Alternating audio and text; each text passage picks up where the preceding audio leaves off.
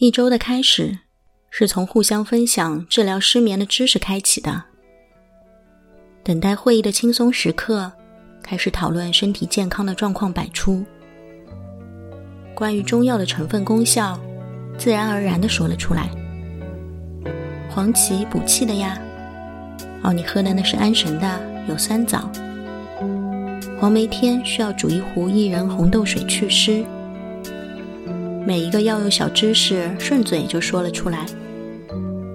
意料之外的发现，原来不是每个人都知道这些，而我又是因为什么记住了？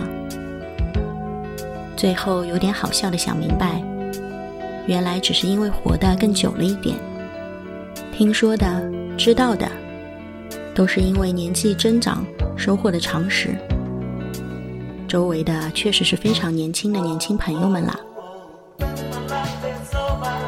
有时候会羡慕的看他们陷入烦恼，带着疲惫的体质和热烈的情绪，讨论刚完成的第一个毕业设计，或者抱怨新进职场的工作强度，眼看着从画精致眼妆到每天素颜踩点冲进办公室，再埋入让人真心疲倦。又真心兴奋的专业中，烦恼永远是属于当下的。有时候也会直接厌恶年轻，发现他们过于聪明的一面，一针一线的纠缠于利益和权责，希望在尽可能短的时间内获得更多嘉许和激励，精明的讨人喜欢，推算捷径。为不加掩饰的狡猾理直气壮。最近还遇见了加强版，附带期待上了夸奖。每当此时，只能先调整呼吸。但撞上身体不舒服的时候，是真不行。无力伪装，强打精神回馈只给，终结了话题。昨天在床上翻个身都会头晕。认清年龄对体力的影响。今天清醒时就用真情实意的反对报复了年轻。来月经前的脾气不好，可能才是真正人格的解放。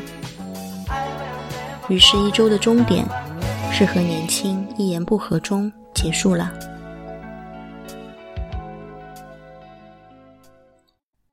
情绪的不安跟着身体的恢复很快消退。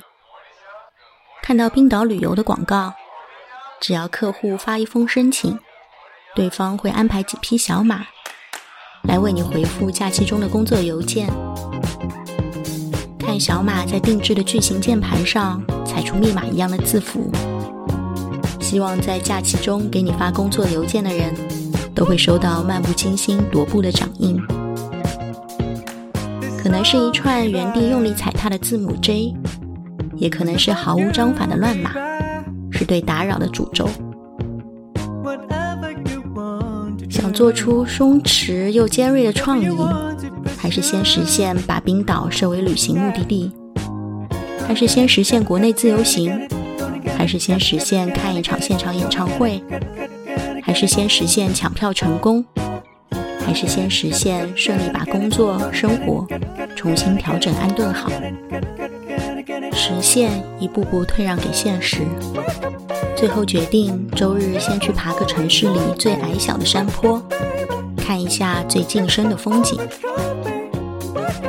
最近在看萨利鲁尼的书，所以阅读比记录更急切一点。那就下一个五分钟融化时间，再见。If